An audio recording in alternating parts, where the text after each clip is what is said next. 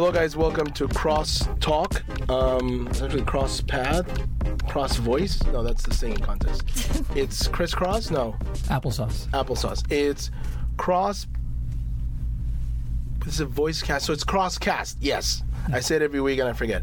Welcome to Crosscast. Um, today we have two very special people as our guests. We have who are you guys? Introduce yourselves. Turns out I'm supposed to ask people to do that. Who are you people? I'm Angie Johnson. Annie Johnson, and you are Matt Johnson. no relation. No relation whatsoever. Just met on Not the street. today. Not today. oh my goodness, we're gonna, we're gonna have to edit that out, but it's okay. Husband, wife. Husband and wife, yes. Um, and you guys, what do you guys do? What are you? So Angie and I are missionaries with Reach Global, which is um, a missionary arm of the E- Evangelical Free Church of America (EFCA). Uh, we are here as full-time missionaries. Been in Panama for five years. Just crazy. It's gone so Yep. fast, Yeah. Five years go fast. You've been here through COVID. Yes. Yes. Wow, crazy. All right, so I um, the we usually do is we have our guest, we read a, a psalm, and then we just have conversations about whatever comes up. And today, you guys are doing Psalm 12. Oh, fantastic. So it says, "The Psalm of David to be accompanied by an eight-stringed instrument." Um, I know, like you guys know, and I know that you know, and you know that I know that Psalms are songs. But how do you feel about that? The fact that the entire there's a book of like jams of songs. Did that ever like? Um, what do you think about that? Psalms being songs. I think it's cool. So I grew up, my dad was uh, director of music.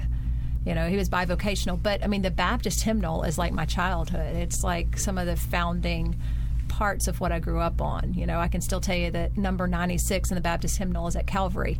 What is a hymnal for those in Panama who don't know, or some other places? Yeah, I mean it's not seen anymore. So basically, you know, when you reach under the um, chair and can get a Bible here at Crossroads, that that was where you looked at the words of the music because you know you didn't always have the screens at church.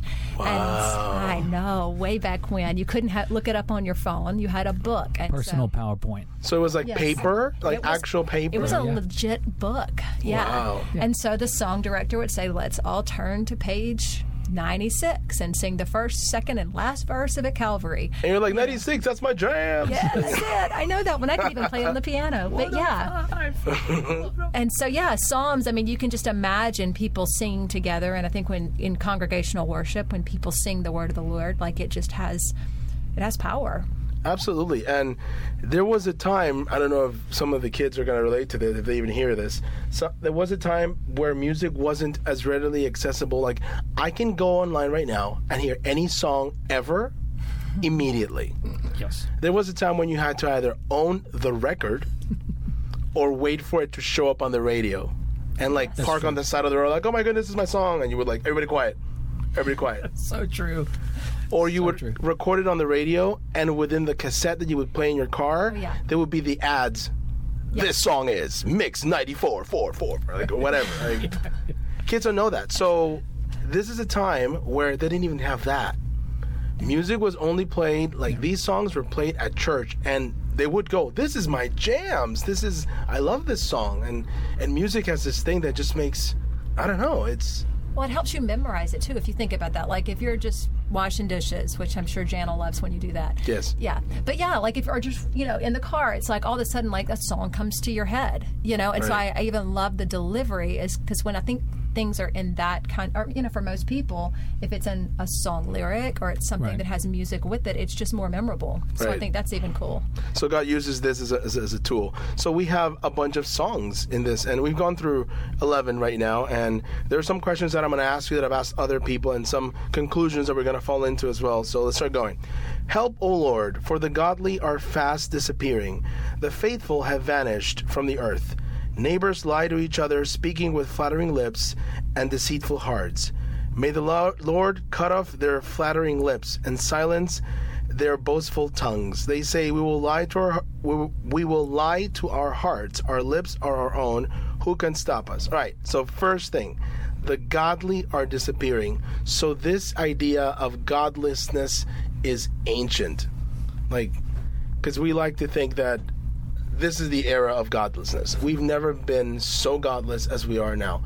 Do you believe that it's harder to be a follower, a biblical follower of Jesus Christ today than it's than was, let's say, Matt, when you were a kid? Like, is it harder today? I think it's it's funny because I think there's both sides. I think I think it's it's harder it's harder to do that and stand stand on your principles or stand on the morals of the Bible and stand on the Bible itself, so to speak, um, because there's backlash because you're not accepting enough. Because Right. the Bible actually does speak against certain things, and so basically you get in trouble for being not accepting enough, and it's like that's crazy because the Bible it talks about love, and then you get pounded for that. I think um, I would actually say, yeah, I think it's actually more difficult now than when I was a kid because I think people you get kind of blasted from both sides. Like you're not permissive enough about what other people are doing or stay out of my life. Whereas when I was growing up, you kind of if you wanted to be a Christian, everybody was pretty cool. Like we. If you brought a Bible to school, we might make fun of you, be like, uh, "What class is that?" you know, like jokingly. But we were, I mean, we all, al- almost all the kids I went to school with, we went to youth group. Now, not to say that that means you're a Christian, Right, right. But I'm just saying, like, it seemed like everybody had some sort of involvement in Christianity, and I'd say probably now it's there's more of a falling away. I believe this may this may be a, a statement that's coming around to truth again. Like it's there's more people falling away because they seem to be wanting to go their go their own like this is what I believe it says. I don't want to listen to what you're telling me it says. And so taking your own context. But yeah, I think it's I think it's harder today to actually be solid. I mean, people accept well if that's what you want to believe, that's fine, but don't force it on me. Don't Right. don't publicly speak it. Like, well, you get to publicly speak what you want. Why Right. Can't I publicly Intolerance will not be tolerated. Yeah, exactly. Exactly. Okay. So Angie, do you feel it was hard for you as a as a child or as a um, young adult to follow Jesus than it is today? Is it was it when you were your daughter's age? Was it hard to be where she's at right now? Yeah, I mean, I think it was still difficult back then um, because following the Lord is not always the easy path. It's not always the popular path. And so, yeah, and Ian and I, my son, you know, had this conversation. And even if you look back into historical times, you know, even here in the Bible, it's, I mean, godlessness is not a, a new thing. And so, yeah, I mean, I think it was difficult then. It's difficult now. I mean, following the Lord is a commitment. It is a lifestyle. And, um, but I think it goes back to what you even said about the music, George. Like, everything is so much more accessible now. So, you know, let's say when I was a kid, if if kids wanted to, you know, get their hands on something that that wasn't, you know, God seeking, you know, then that was a harder thing to do. Yeah. Where now, just like you can get any music on the internet, everything is accessible. And so I think there's a lot more hurdles that, um, you know, that we still had the hurdles, but they weren't maybe as quick. Boom, boom, boom, you know. And uh, just like Matt was saying, we were talking to someone in the workplace and um, she was being condemned because she doesn't want to celebrate with the guy who's just decided that he's now a woman, you know, and then she was being looked down because she's not excited for him. And so it's just if, if we are not as accepting nowadays of all the things that are now acceptable, you know, there's definitely um, that's a new thing that wasn't necessarily there when I was Reeves's age. And then um, on verse three, this is again one of the things that could be put it, put out of context to make God appear in a certain way. Uh, May the Lord cut off their flattering lips and silence their boastful tongues. Now, I asked the kids today in chapel, and and I want to know what you guys think. Do you feel that the negative image of Christianity comes not just from people blasting Christianity, but for but from Christians maybe presenting Christianity in a way that's not biblical. You know, like, do you feel that sometimes it's possible for people to say and do things in the name of the Bible that the Bible never said to do? I have always said that Christians are some of the hardest, um, some of the, the worst representations of what who Christ really is, and myself included at times. Totally. You know, it's because we jump to um, non-loving ways. You know, I mean, if I look at you and say, "May the Lord cut off your flattering lips," is it biblical? Yes. Is it love? And so, finding out where love and intolerance of of sin go together, I think, is a really hard thing. So, yeah, I mean, I think the judgment that comes from Christians and the way that sometimes they project their ideas can definitely um, lead people away from Christianity. Like, why?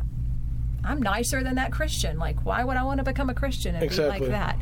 you know. But at the same time, Christians shouldn't be accepting of sin of all Right. all the time. Like God is not always love. God is also just, and you see that right, Right. there. May the Lord cut off their flattering lips, silence their boastful tongues. So, yeah, it's a hard mix. Because he's calling them hypocrite. Yeah, And we do that sometimes. We are falsely flattering to people. We are hypocritical. We have double standards. Like there's this guy, Bad Bunny, who has this um, the music of Bad Bunny, like it's reggae or whatever, and it's vulgar. And a lot of Christians have made a stand on saying, denouncing how horrible it is, how kids shouldn't hear it, how they're cons. And I understand. Like I understand that the moral implications of his. I understand it's wrong, right? However, if you're gonna throw that out, then you need to throw a whole bunch of other things out too. So when I was a kid, it was the Smurfs are evil. the Smurfs are the worst. Like Smurfs, Smurfs are evil, but it's okay to watch um, um, Cinderella, where there's a, a fairy godmother, or there's like a witch and this and witch and whatever. So it it becomes this witch hunt. And it becomes this this race to accuse everybody of not being good enough when you yourself aren't good enough. Yeah. You know, and people are watching us, and that comes across horribly. That makes us look real bad. Yeah. Well, something we say in life is let big things be big and small things be small. And I think even in our Christian walks, we have to let the big things be big, you know, and the small things be small. Um, I have some bad news. I grew up watching the Smurfs. Oh my goodness, you are hellbound. There's no way out. The See, only, and the only that's sane one was Gargamel. and that's the thing. It's it's what is the difference between judging and calling something out for what it is? Like because judging is you're wearing tattoos, you clearly don't know the Lord. You you, you have to, your body's covered in tattoos. You clearly don't know God. You're going straight to hell. That's that's making a judgment. And there are people. I'm sorry, people listening. There are people in heaven that are going to be people who had tattoos on earth, and there are people in hell who are going to be completely tattoo free. Like it's not a it's not a, a prerequisite like your skin tattooed or marked. Like Yeah. it, the, the restore relationship with God through the sacrifice of Jesus Christ is the way we go home. But the way it comes across to the tattooed person, and I've heard this from people who have tattoos or maybe don't dress like people in church, quote unquote, are supposed to dress. I feel judged. I feel the eyes of people looking down at me, like if I've did done something wrong. Hmm. Like, oh, I guess you didn't grow up with your dad. No, my dad's in the car. I have a loving family. This has nothing to do with, you know what I mean? And that comes across really judgmental on on non Christians, and it makes my job as a youth leader harder because then I have to explain to kids, no, that's not biblical. Jesus agrees with you. The Bible agrees with you, but it's taking this stuff out of context. That's like super dangerous, super like I don't know. It, Yeah, but then at the same time, there's the lack of there's you don't want to be tolerant of all. no, things. absolutely Yeah. not. I think it's just That's tough. important. But that's, That's- when the Bible comes into play. What verse can you use if you're making a judgment slash whatever you want to call it? Right. You know, so I mean, Matt will tell you I am someone who is all about speaking the truth in love. Right. And I, I, I call black black and I call white white, and there's not a whole lot of gray areas, you know, that I'm like, oh, it is what it is, you know. And so I think that, and that comes from the backing of the word of the Lord. Absolutely. Like if you can find in and not just like one verse, oh, I found this, so it must mean this, but when you can take the whole context from Genesis to the end of Revelation and go, this is what the Bible says, then I think that's where it comes from. Right. Yes. Um, you know, the man who cusses all the time, can he love Jesus? Actually, yes. But is that something that he's struggling with and having problems with in his life? Is it a sin that he needs to overcome? Yes. Yes. Yeah. Can the man who is addicted to alcohol love Jesus? Yes. But isn't it addiction? Is it a, a Does he need to cut it, cut it out? Does he need to is stop? it his Like, fight that he is dealing with? Yes. And so is the divorced man a Christian? You know, you can go day and day and day, you know, days for just saying this person, this person, this is a sin. And I mean, the Lord calls out sins. They are an abomination to the Lord, you know, but there's, I mean, that is from a, a lying heart all the way to you know the man who beats his wife all of those things sin is an abomination to the lord my small sin you know whatever i'm struggling with is just as much an abomination to the lord as you know the the worst criminal Right. So know. in the in the engineering world, I don't know much about it, but I know this a little bit that um, the resistance of a rope or a thing it's called a tolerance, Okay, like yeah. how much it can tolerate. So a big, strong rope can tolerate like a lot of weight. A teeny tiny hair can tolerate nothing. God has zero tolerance for sin. Like your white lie, your um, I don't know, money laundering, your murder, like zero tolerance. He has zero tolerance for sin because he's absolutely impossibly holy. So, 100% agree. Like, I am not going to water down the truth of the Bible so people like me. Like, I can't. Like, I can't. I can't say it's okay for you to do those things because it's not. Because not because I say so, because God says so. But I think what we need to tune is the approach in saying that. Like, are you saying that to make yourself feel better? or are you saying that because you legitimately have want to help your friend and if or bring him to jesus or bring him healing and all that um, if it's the latter if it's to bring them closer to god then the approach needs to be different than you're going straight to hell friend when it's going to come through a relationship. I'm Right. going to come to you and say, George, I just want you to know, like, the Lord has put this on my heart. Like, the other day when you were talking about this, like, it just, it just rubbed me wrong, and I just, I, that, that has been on my heart, and I just want to ask you about that. Like, what are, what are you thinking there? Like, how does that line up with Scripture? Like, can we just talk about that a little bit? what's it the chick-fil-a thing is this real i feel like this is real Chick Fil A? No. Because I, I bad word I, I, I, I use Chick-fil-A in a lot of examples and I had a kid come up to me like I have a problem with your theology I'm like what this Chick-fil-A bashing needs to stop like I don't live and die Chick Fil A, so I'm okay. you know, No. others might, but yeah. So I think that's it. And like, who are you to judge? Let's be honest. Who am I to judge? Right. So if someone has tattoos, it really has nothing to do with me. That's No. between them and the Lord. So I think that's another way to look at it. and we don't know their story Yeah. No, and it's it's about it's true. I relationship, think that I mean if if you could it's in my mind it's one of the reasons like Solomon asked for wisdom. Like the mm. one thing he asked for was wisdom. And that's why there's chronicles about his judgment, some of his judgments, and how he used wisdom to help people not act the way they were acting, whether it was Right. the two ladies in dividing a baby over who was lying and who was telling the truth. You know, the truth was brought out by, you know, the pressure put on. But he did that in a certain way, just like Jesus did. Like, I think when Jesus realized there's somebody in the group, or maybe a lot of people in the group, are struggling with this. Hey, let me tell you a little story. and he would use parables, not not to basically just point the finger at someone, Like George, you've been but bashing Chick Fil A. yeah, one of- one of the I think there's only two times, if I remember right, and y'all correct me if I'm wrong, that Jesus pointed people out, like actually outed somebody, and it was when he was drawing in the dirt. He Mm-hmm. actually wrote something in the dirt that made all the men walk away, whether it was the name of someone. Or an activity. or an activity Or of a some bar. kind. Whatever he scribbled in the dirt made them all walk away. Okay, and then the other one was, I think, in the temples when he actually outed all the people that were money changers real that were public actually brood of vipers. Yes, I mean, like he- whitewashed tombs. But other than that, he used stories to lovingly tell people you're doing wrong and here's how to do right. I think the the reason the approach of um, meeting people where they're at sounds uncomfortable today is because we live in a world of your truth. Mm. Rel- truth is relative.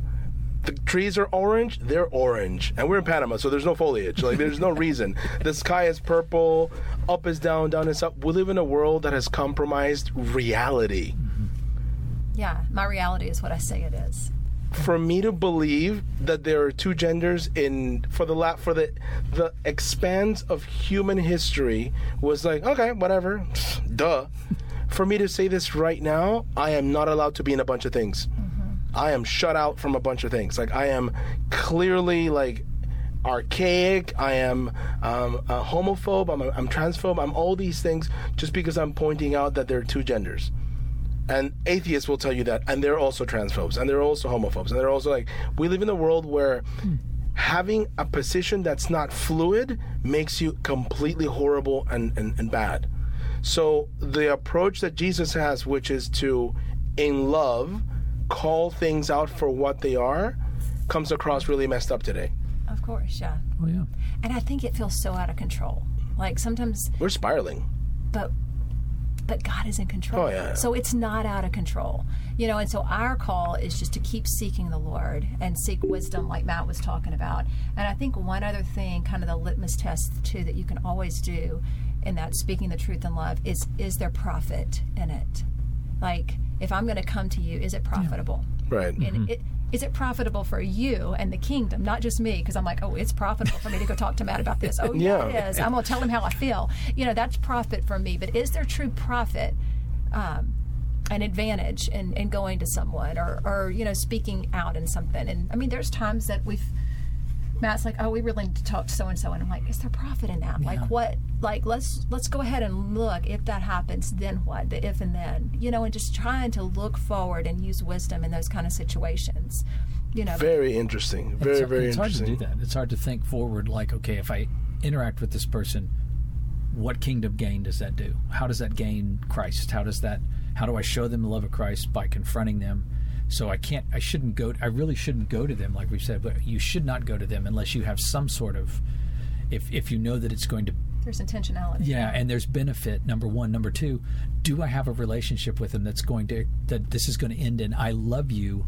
This is why I came to you. Yeah. But if if they don't trust me to the point of they know that I love them and care for them, Christian to Christian, they're going to take it as like you said, they're going to take it as a bashing. Yeah. And there's even no if I don't intend it, it's going to come out wrong, and the and the profit will be for nothing. Because if you think about it, what is our mandate? What is, what did the boss say before he left? Make disciples. Yeah, yeah, And you can't make disciples out of people who feel you hate them. No, that's true. that's why Like- re- relational discipleship I think is so important. Make Yeah. it having a relationship. You got to earn the right to be heard. Yeah. yes. You can't just show up to someone and say, dude, I think you have a drinking problem. They know. Like, nobody needs to tell me that I had a drinking problem. Like, I knew. I was really aware of that. So, for somebody to tell me that I had a drinking problem, my immediate response was, and you're ugly. Or you're stupid, or you don't know what you're talking about, or you hit your wife, or you. Do, I would just defend my stance. Like you need a relationship with God. Like I knew that there was something missing in my life, mm.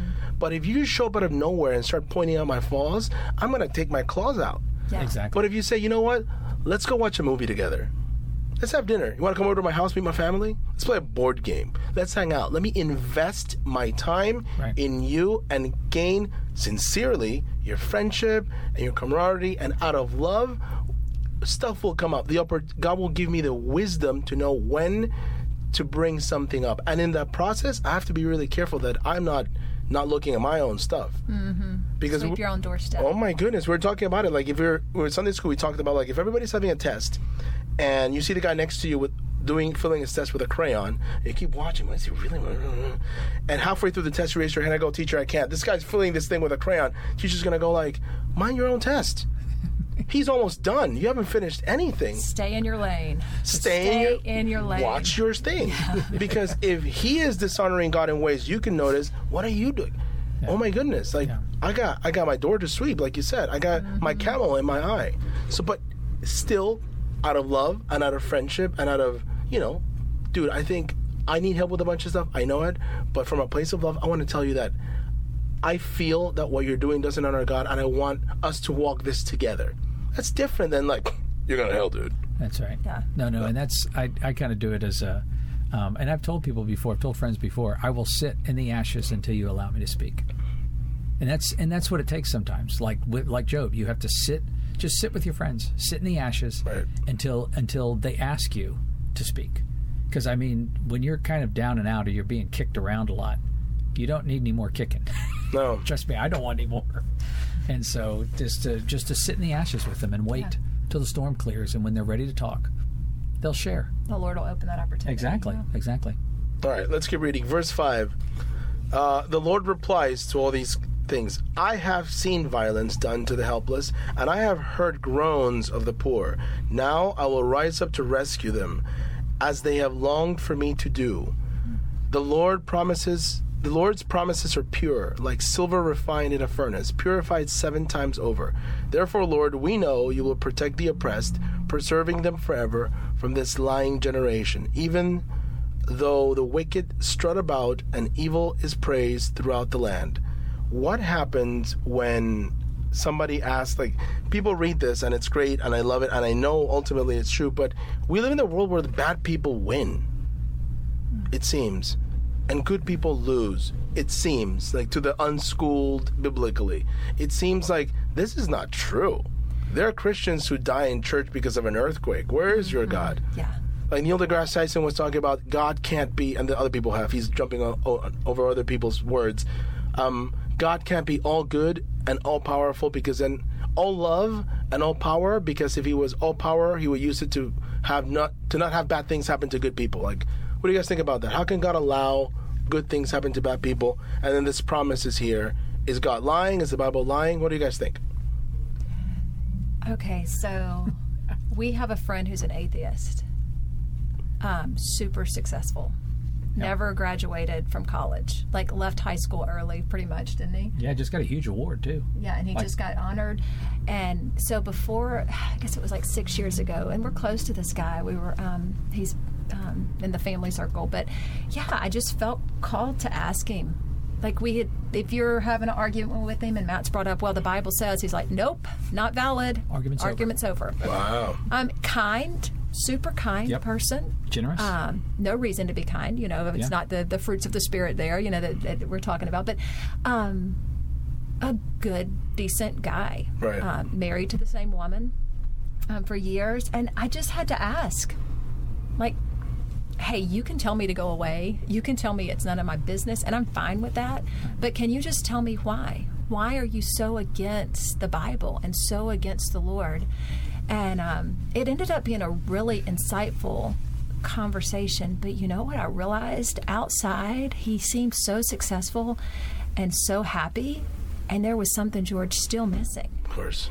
And he said, I live in this bubble and I'm never going to get outside of this bubble. He said, I have to admit, I'm a little jealous that you have something to seek after.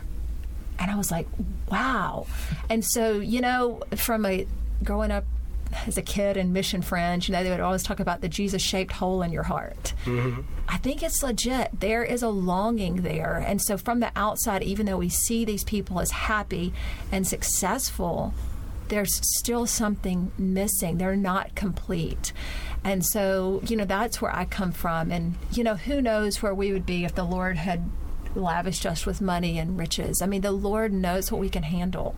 And, you know, it's just sometimes, you know, people are like, well, why can't I be successful? I'm like, where would your life be if you were super successful? Like we we can't look into the future and know those. So the way that the lord protects us sometimes in our circumstances like i don't think we can even understand. But yeah the woman who just lost her kid to, to cancer i don't have an answer for that. I don't i don't know. I know that our god is loving. And i i can't equate that to to love. Like i get that and i don't i'm not trying to speak out there you know I- I'm not saying that God is not love, but something that we've said for years is that we don't have to understand God, we just have to trust God. Mm-hmm. Right. Because there are things on this side of heaven that we are never, ever, ever going to understand. You know, and yeah, to go and comfort someone who's lost their baby and say, oh, God is love. I mean, It's a bad time to do that. Yeah, and Yeah. it's just a hard concept. Right. You know, it's a hard concept to to uh, understand. And you know, we've been up some uh, against some medical stuff in the last couple of years, and just I was like, okay, Where are you, God? if, if, if this if this ends like this, like how can you still be God? Like how can you still be good? And I mean, it was a lot of fighting back and forth in the scripture and through music. I mean, God used music just to encourage my heart in so many ways. But in the end, it came to a point where okay, even if this ends like this, God is still good and God is still enough. And I don't have to totally, totally understand how that would happen, you know. But His Word says it, and I believe it. and this is experiential. Like, Yes. Your life hasn't been like like flowers and daisies twenty four seven. No. So so be- people yeah. so people know that oh this this lady's just talking because everything's been fine and she's never been a day in the hospital. She hasn't experienced pain or suffering or the uncertainty of making it to next month or next year. Like no, this was in a time that I was evaluating. Whew, gonna cry. Will I be a mom for my kids, or is the Lord going to choose to take me? we have Kleenex. Kleenex there. Yeah. And so, I mean, and I wrote a letter that I read to Matt later, like it, and it was if I didn't make it, like it was that they could read where I said, you know, I don't know why the Lord chose for me not to be on this earth with you, but I know that He is going to care for you. Right. In the same way that I could, in a personal one on one, touch to touch way, no. But is He enough to fill the void that the lack of me would leave? Sure. you know and so and, and and in those moments is when the lord shows you like we don't have to understand you but mm-hmm. we have to trust you that you are enough that you will supply all of our needs Wow. you know and in those kind of moments i think that's where yeah I And- yeah I used to have panic attacks when Heidi was born because I grew up without a dad and I didn't want I don't want my kids to grow up without a dad, you know? Like girls without a father, daddy issues, I don't want that. Right. I want them to be I want to be there for them this whole time. And I used to get this crazy panic attacks and later going through like um therapy and stuff because these were traumas from my childhood. Um it was a matter that I didn't through my fear i was showing that i didn't trust god could take care of my family. I, I I was showing that i can do a better job than you taking care of these people. And that kind of just hit me in the head like what i'm not an eternal being like i don't what am i going to do like i know that it'll be difficult but ultimately the best thing that can happen to us doesn't happen to us here the worst thing that happens to us doesn't happen to us here. The ultimate act of love is to preserve our eternal soul with Him. He did that. yeah We're going home. And that's where, if you compare believers and non believers, like why is it so good for some non believers? It might be here in the tem- temporary life that we're in, but I mean, eternally, I mean, The rich people who jump out of buildings with money and wealth and women and power. The Elvis documentary. I confronted the seniors about it. They're, they're like, "Oh, the Elvis documentary is awesome." And I said, "Did Elvis have all the drugs?" Like, "All of them, George. All the women, and, and a couple of men, maybe. All of them. Like, oh, did he have all the money, all the power? Oh, was he happy? No. Oh my goodness, no. Yeah, Exactly. yeah. And are there Christians that aren't happy? Yes. Yeah. I mean, it's just, I mean, it's it's making. Okay, so on our board at home, I write "choose joy." Like we put little things. Joy. That's it. Choo- and it- it's choosing. Yes. Yes. We have a choice. Is Matt always going to be nice to me? Nope. Am I always going to be nice to Matt? Yeah. No, just. of course. I was gonna say. Sure. but yeah, so I mean, the thing is, is, is if I'm going to um, choose to, I mean, it, it's a choice. Like if if I'm harsh to Matt, he has a choice to be like, okay, I'm just going to give grace, or you know what, it's on. Like we're gonna we're gonna have some words, you know. I, not that he hits me. I know. Hold my earrings. Yeah. hold my baby. oh, my baby, watch this. gonna go total redneck there. But no, like, are we gonna mince words? Is is he gonna choose just to be like, okay, just gonna give grace? And and the same thing, like with joy, am I gonna choose to be joyful in circumstances that that aren't good things, you know? And so, but I think it's a choice, and I think Joy is a choice. yes, And right. and the right- Bible tells us to be joyful. It's true. And right So now we're in too. we like you said we we we kind of know the end of story. I mean, we have the Bible as direction to show us the end of the story. But we're still kind of in those first century Christians the same place the first, you know, as far as they were in the same boat too when they watched their savior, their disciple, their their their their rabbi, their teacher, they watched him go to the cross and die and not and not even say a word to defend himself basically. Like how could you stay silent and just let yourself be killed? Like why did you do this? They didn't understand at the moment kind of like we're in the same boat like what's going on with the world and what is the lord doing? We don't understand in this moment. We're not supposed to. They didn't understand either but they knew they, they in, deep inside they knew there was some greater good that had to come. They had to keep that hope.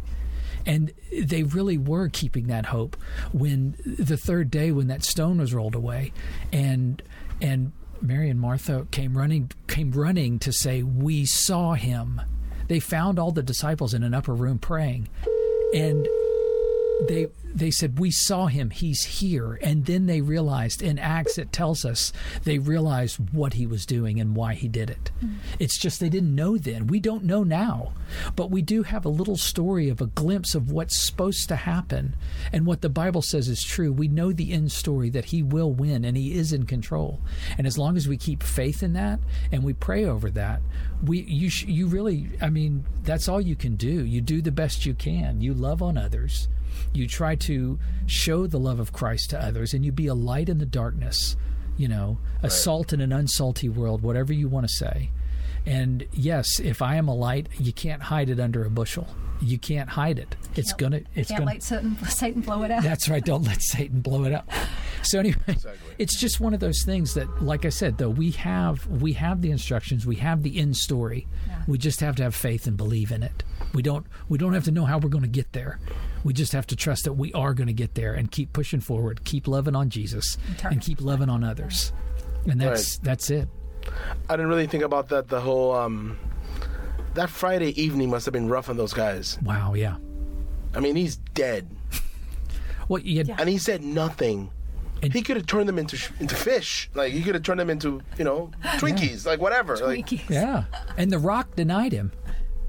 All right. So we were talking about Elvis. Last thing we were talking about was how um, Yeah. getting everything you want does not equal happiness. Like I, I've, I've told the kids, if all your dreams come true, if you get all the money in the world, if you get all the power, all the women, all the everything, that will just make you come to the horrible realization that stuff doesn't make you happy.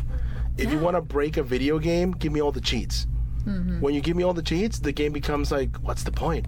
It's and over. then we go to the Scarface. Again, I don't recommend Scarface. It's not a biblical. It's not canon, right? haven't seen it.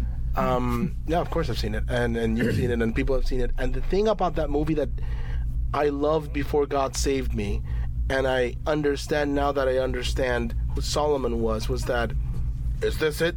You know, the scene when he's in the restaurant after he accomplishes everything he thought he wanted, killed the bad guy, became the boss, got the woman, got the money, got everything, and he was, is this it?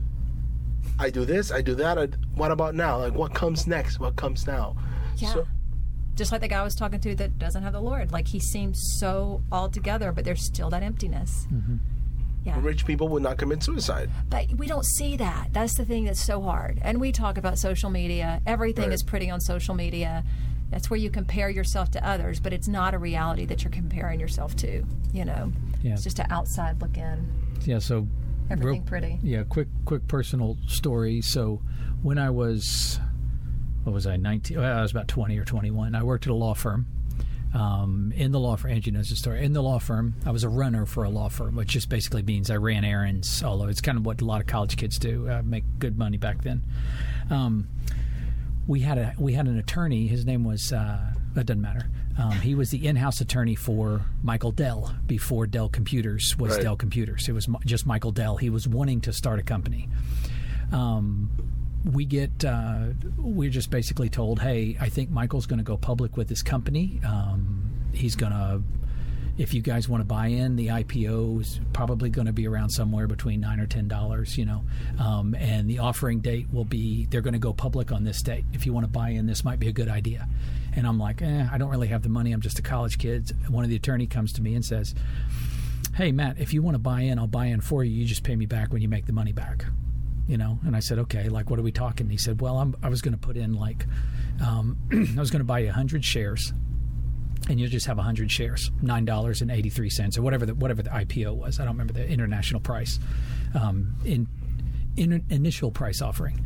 Um, anyway, I denied it, said I don't want it, declined, um, walked away. Knowing what I know now, knowing what we know now, Right. 100 shares that split however many multiples of times, 6, 10, 15 times, I don't know what it's split. I would be a millionaire a few times over. But would I? I kind of know in my heart, and I think the Lord knew in my heart that at that time in my life, had I gotten, had I received that kind of windfall, I would have never gone back to college, probably. I would have definitely never met this lady. I would have probably, I would have gotten married maybe three or four times. Who knows? I just know that the outcome with that money probably would have been worse than the outcome I have without that money. Hmm. And I am far richer now than I ever would have been with that. So it's just kind of that's kind of one of those things like you don't know what's going on at the time, and when you see everybody else like, dude, I'm a dellionaire. I my my shocks my stocks have. I had friends in high school that went in and they did it, Yeah. and they're billionaires, but they have been married two or three times, you know, and they're living not off of the proceeds of any of that money anymore. They're just kind of existing and just you know not happy. So we're talking about it's a wonderful life mm-hmm. territory Yeah. because everybody Exactly. thinks my life would be better if I had, you know, and turns out you may be richer than you can possibly calculate. yeah. Yeah, yeah. They don't sell this at the store. There is no auction for this sort of I have a wife. I have two children. I work at a place that's next door to my house. I get to serve the Lord. I am overall healthy. I mean, they're whatever, but like, we live in a country where there are no bombs. Like, there are so many things that are going for us. Like, even those people who don't have all these things that I just mentioned, to have a relationship with the Lord has no value mm-hmm. because its value is immeasurable in this plane. Exactly. You can, I mean, Yeah. there are people who are so poor that all they have is money. Mm-hmm. And there's some people who money is toxic for. Mm-hmm. Like I have friends that if I give a million dollars to, they will die. It would kill them. I mean, they would go on drug sprees or booze sprees or like they would it would just like you said, like Yeah. money can be toxic. Success can be toxic for some people. Right. And I know. Some people, and I think that's good to, to know because there are plenty of people we Yeah. do know. Oh yeah, yeah, yeah. Yeah. well, I think, and I think, Just I wanna mean, clarify that. Yeah. I do say the caveat because there might be someone out there who, who me, like a doubting Thomas or someone who's just like, eh, that doesn't make sense. But I will say this in the caveat that I know that the Lord could have done great with whatever money that I had, and He could have still changed my heart at some point, Right. pulled me back to Him, and said, "Look, now I want you to use all those millions for what I really Right. want to do." Just can't live in the what ifs because we don't know. We but- don't know Exactly. But yet. knowing that He didn't allow me to have that, and He still hasn't bestowed upon me millions and billions of dollars, he know. I think He knows deep down inside, like in me, that as though I, I really want to, I would use all my finances for that great. Now I would. But back then, I don't think I would have ever. I, I think Right. I would have really pushed hard. he had your journey set out for you. It's important that we clarify Yeah. that there are. It's not bad to be successful. It's not bad to have money. It's not bad. I mean, what you do with that is between you and the Lord, but it's not. It's not bad, but it's also not the ultimate gift from God. Well, here's the deal, and I struggled with this. Ian, first year in college, what do you want to do when you grow up? This has been years. I want to do something that makes money.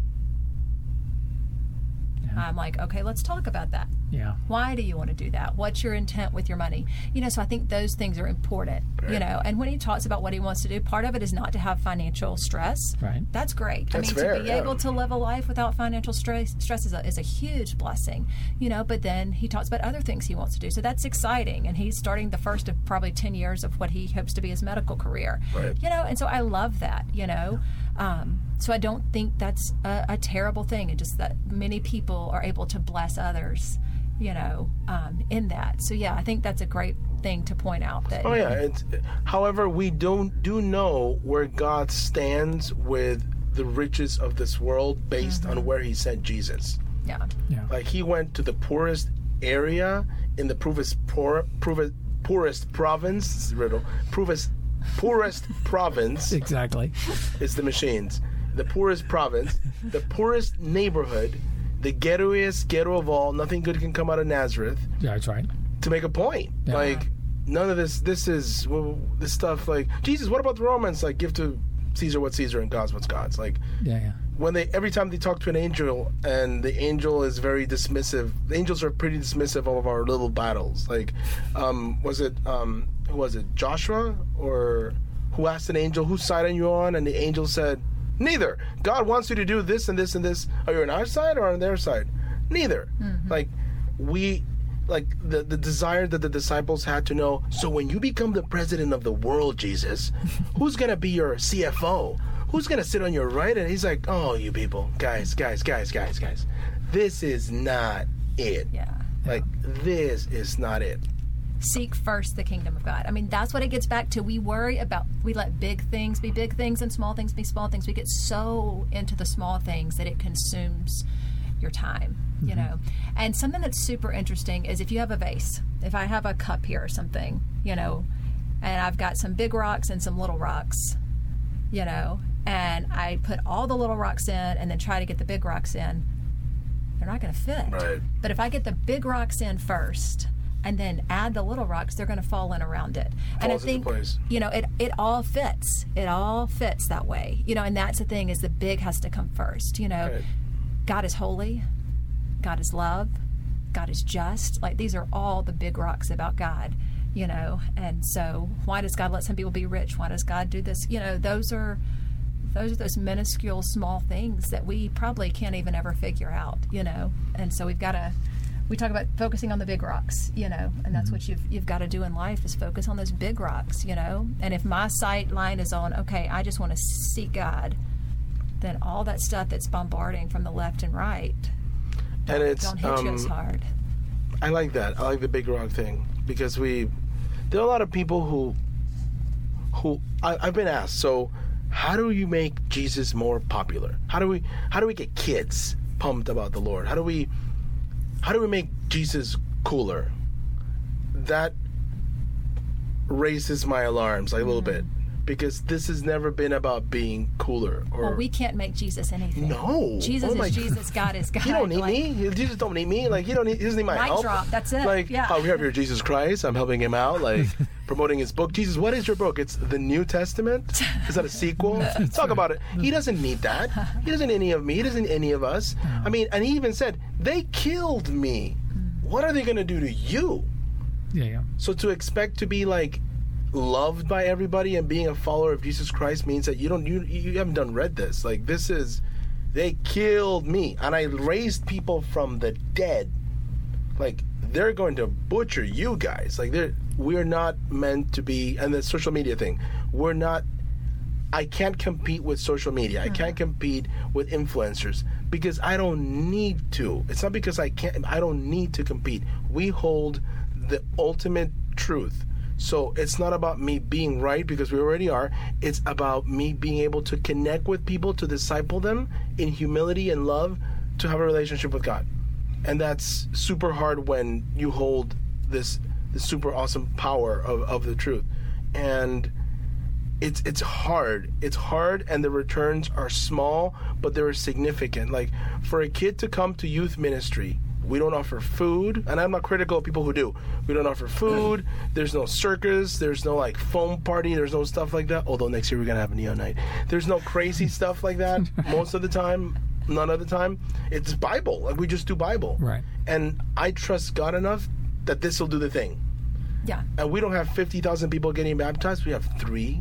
But those kids are choosing without any of the fluff, whatever. You know mm-hmm. what? I want to do this. Not because George said so, because you guys said so, but because the Bible. It, it just God, the Holy Spirit, did the thing. So that's that's the challenge in this world, trying to explain to people that this is not it. Like this is not home. No. This is the Houston airport. Like we're in transit. you know, like Yeah. don't build your house in the Houston airport. Like, dude, this is not where we're going. Right. Like, sure, Well, it's and got there's there's an old there's an old song that says we're aliens. We're we're we're not of this world, and it's it's true. I mean, it's, as weird as that sounds, like we are. We're we're Right. from an, we're from another place. We we belong in another place, but we're here for now, and we've been put here for a purpose. Right. And so, yeah, figure out what your purpose is. And I don't think it's so hard to figure out. So, do you know the KISS method? Do you know what it stands for? Is that um, the rock band from the '80s? No, it is not. exactly. Ace Frehley made this is up. an No, I'm just kidding. acronym, and we like to do life according to the KISS method. Okay. Nothing romantic. It stands for Keep It Simple, Stupid. hmm Okay? And like sometimes we make things complicated. Right. Yep. And if you really look at the Bible, like what does God say is the greatest commandment? Love Him and love everybody Love else. Love the Lord your God with all your heart, your soul, and your mind. This is the greatest commandment. And the second, love your neighbor as yourself. Like if we can just keep it simple and focus on that and not try to think, well, what about this and what about this? Like as we continue in what God called the greatest commandment, loving the Lord with all our heart and soul, and then secondly, loving others. Like things are, God will reveal because when you're walking with the Lord, He is going to reveal all that other stuff. All these other things will be known to you, right? Yeah. And so I think that's what's super easy is we just get so caught up in like, well, how do I do this and how do I do this? And you know, Matt, a lot of times, you know, we'll just look at each other like, keep it simple, you know, and uh, going back to those basics that the Lord is so clear about, and get those basics in line, and then all of these other things get added. You're like, oh, I'm seeing that, and so it's spending time in the Word. Because how how are we going to build our relationship if we're not spending time together? Exactly. You know, we you know me more the more time you spend with us and Right. Matt and I mean, you spend time with your friends because you want to get to know them more. You know, sometimes is it is it easy? Do I get up and think, "Oh, I'm so excited to spend time with the Lord today"?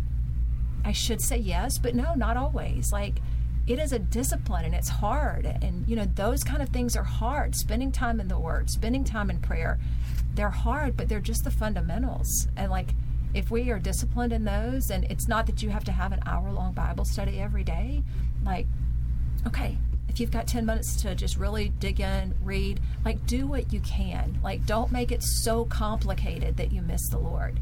You know, Right. just keep it simple. Like, what can I do today?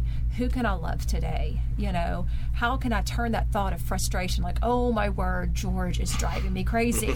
like, hey, you know what, Lord, I'm just going to pray for George right now because it's a lot harder for me to be angry with him when I'm praying for him. That's so, like, right. simple things like that that don't take a big book of theology. It's like just the simple practices of faith. And I think when you are in those simple practices, like, okay, I'm going to choose to just give you grace. You know, I'm just going to love him. And, and something that we talk about is expect the best of others. Like, this society we live in is rare. You know, like, did you hear that so and so did? Did you hear that she did? I was like, well, let's just expect the best. Let's just expect that they didn't do that for a bad purpose. You know, and we're going to love them. Like, when you're able to, to just do those simple things, it changes your level of joy. Right. It doesn't get you bogged down. You know, am I frustrated at times? Oh, yeah. You know, am I like just a beacon of happiness all the time? No. No, I'm not. I'm not. No. You know, nobody is. No, but, but, no, yeah, it's true. but I mean, it just is a different perspective. And Would I, you say then happiness and joy are different things? yeah, I think happiness and joy are different. Me too, I agree. Yeah, happiness is event driven, I feel like. Like Matt gives me a present or brings me flowers, like I'm happy. Like Ian calls and said, Hey, I made an A on a test. I'm happy. Right. But I'm just sitting there and doing my work and on the computer and it's it keeps crashing and it's not doing what I want it to say and I'm like, Ugh. that's not happy. But there can still be a joy in that moment. There can be like, okay, Lord, you know, I'm a little frustrated here. Can you just calm me down and help me out? And I am just going to choose to not get frustrated. I'm going to choose to get up and just walk away, you know, or I'm going to choose to be like, Matt Johnson, you've got to help me before I throw this thing out the window. you know, I mean, that, I think that's where your joy comes from. Like, it's when, you know, I see you, maybe you're not super nice to me, and I want to go, oh, what have I done wrong? Like, he doesn't like me. What's wrong with me? And be like, you know what? I bet George is just having a bad day. Yeah. You know, I'm just going to choose to love him, expect the best, and just pray for him. And it's not a reflection on me. I'm just going to choose the joy of the Lord. It's a choice. The You- joy of the Lord will be my strength. I mean, there's so much to be said for that. I like that. I like that. It's like a, I was thinking like happiness is a match. Shh. It goes. It comes fast. It's Mm-hmm. bright, and, but it goes away. And joy's more like a red ember. right. It's just there. You know, like temperature, but it's still red. Like it's just there constantly. Like um, if you have that hap- that joy of the Lord. But man, I get mad. Like I've I've told people I've killed people in my heart in traffic, and I'm not proud of that. And you may say like, oh my goodness, George, everybody gets mad in traffic, but no, no, no. Like the standard God standard of of, of murder is. I have murdered people in traffic. Like I've been cut by people in traffic, and I'm like, oh, what is Does this? it really matter? That's what I tell Matt Right. all the time. He's like, I'm going to beat All of a sudden, I feel her hand on my arm. She goes, "It doesn't matter. We don't have to win." It doesn't matter. And they I'm can like- beat you. And he's What like, I shout is sanctification, my path to sanctification. This is my road. This is my bless this person. Like you said, I can't hate him if I'm praying for him. Yeah. Jesus, help him in his rush to get ahead of all of us without regards maybe for anything. they have somewhere they need to be really important. Maybe they gotta go to the bathroom. Maybe they need Think to go to the the, best doctor. of them. Yes. That's right. And maybe they're just a jerk that are cut, it's cutting you off, but does Maybe it they- really matter in the long Maybe scheme of he had a bad day from someone who happened to, like it's been yeah. We Does don't it know. really matter? Does That's the it thing. really matter? I'm not gonna let it Perspective. steal eternal my perspective. eternal perspective. Is it worth stealing your joy? or Because hurting you car. have the right to give your joy away. because it's a I like that. Joy is a choice. Completely. Like you can we had a circle here for uh, when I had kids. It was like you can't choose your circumstances, but you can choose your your um your attitude, Attitude, yeah. towards it. Yeah. So It is. we can't choose. Yeah. Nope. And anyone that comes to our house, they can see it written right there. Choose joy. yeah, like that's true. and I do it as a reminder. I don't do it. I need to teach others this. Like it is a reminder to myself, and it's right there in our kitchen. It's right there. You know, when you go into the hall and and I see it, and it's a reminder. Like it is a choice. Yeah. Ian leaving for college has been super difficult. Hmm. Like we became Johnson Party of four to Johnson Party of three. You can't play a board game like that. Three people, like, You always need four people. You can't Just have look at the doubles. hand. I look at the other hand. oh my goodness. that plays, the, yeah. But yeah, Wait till the other one goes. uh, we're not we, going we, there we, yet. like, Yeah, one day at a time, sweet Jesus. we had this Avengers tell us like, you people don't know. We have two cups, two plates, and it's all quiet. I'm looking at Jana like, that sounds awesome. I will say cooking is much easier now that Ian's not there. love Cheese lasts forever. OJ rots in the fridge. Like, That's what I told Matt. I said, PriceSmart. We got to reevaluate this PriceSmart I shopping. won't have to buy a PriceSmart thing anymore because and I you won't should see the any money. leftovers that we've had from this oh, month of word. cooking normal. I'm like, oh my word. because you keep Ian's cooking for four. Yeah, Yes. or, or for six because Ian Yeah, ate like you know, for three. three. Because it's a boy. like- yeah. But yeah, so it's the same thing. Like they're like, oh, have you just been miserable? And I'm like, have I been sad? Yes. Yeah. Have I been miserable? No, because it comes back to that joy being a choice. Like, Right. okay, you know. And sometimes we have to remind each other. And Yeah, and that's why I mean that's why it's true. The analogy of the analogy of joy to an ember is true. If you've ever if you've ever cooked with an open fire or you've ever done camping or anything like that, the song says joy comes in the morning, and that's what it actually the psalm says joy comes in the morning.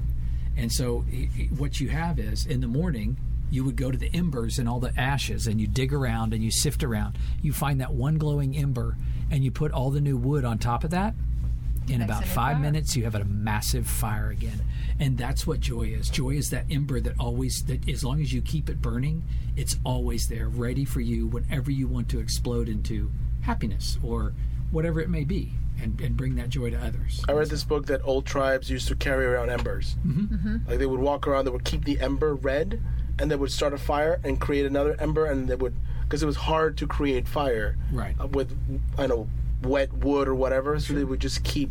So we have to walk around with our ember of joy. yes and if that joy is there, like what we put out, what our fires that we put out, they're going to be different Mm-hmm. than someone without that. And so, and it, that can only come from the Lord. I am a firm believer that that Right. true joy can only come with Jesus. yeah yeah, yeah. That's Yeah. awesome. It doesn't Yeah. come with money or success or. Nope. I got an old saying. What was the guy that it Oh, no. it, it came? It just popped into my head. Like he used to say, um, and it's kind of like like equating joy to that. But he he would say when you walk into a room, be a thermostat, not a thermometer. Don't react to the temperature of the room. Be the temperature of the room. Like so, bring your joy in, and and be the be the thermostat that sets the temperature of the room. Don't be the thermometer that just reacts to the temperature of the room. Because joy is contagious. Yeah, exactly. Yes. I mean, cynicism is contagious. Um, sadness, gloominess, and contagious. But, but, but so is joy. Oh yeah. Yeah. Like you could be in a really messed up situation with someone who just has the joy of the Lord, and it's like it just changes. Like you said, it changes the mood of the room, Right. right? And we're supposed to be that. It's seasons, salts, if you will, lights, if you will. Like we're that. Like we're, and people are looking at us to see. They're not reading like non believers are not reading the Bible like we talked about. They're reading us. Right. Mm-hmm. And if we're gloomy and depressed and hate everybody and everything consistently, then what are you eating? But if we were at this birthday party and this guy was eating ribs and he's talking to me and he's licking his fingers and he's chewing and I'm like, you've just evangelized me some ribs, man. So when I got myself some ribs and I start and we're both eating ribs. And now I want ribs. Thanks. Third guy comes up and he was like, mm, that looks good. It's like, it is good. I mean, our lips are all shiny. We're like, delicious ribs. Exactly. But if I would have sat in front of him, clean hands, hi, let me talk to you about ribs. They're delicious, they're awesome, like, that sounds good, whatever. But if you see me, like, Yeah. dripping barbecue sauce, it's like, I want me some ribs. I mean, you want some ribs right now. Yeah, Like, exactly. Exactly. So for us to exude that joy, mm-hmm. if I'm going to talk to you like, you know what, you should be a Christian, Jesus is the life, whatever, truth, and so on. I just lost my job. Everything's terrible. Life is terrible. There's no hope. It's the worst. You know, like I understand there are bad situations and we're allowed to be sad and miserable. There are bad days or good days. But I have also heard people say in front of that stage, I have cancer. I have six months to live, but I have faith in big C, not in little c. It was Bob Gunn. Yeah. yeah. Lived seven years. That day he said that, that blew my mind. Because it's very easy to be all joy, joy, joy when everything's going well. Right. But for him to say, I have six months to live, and I'm okay with that because I'm going home. It's about a confidence in Christ. Oh my, that is so contagious. That that hammered away the last remnants of doubt that I had in my life. Hmm. Because this man, and people who knew Bob, Bob was a broken man, and he would be the first one to tell you, Yeah. like, like, I'm a mess. Like, he was great. I love Bob. I miss Bob. And, but that commitment he had, he really believed the thing. He was real. Like, he was the real deal. He spent years in the jungle translating scripture.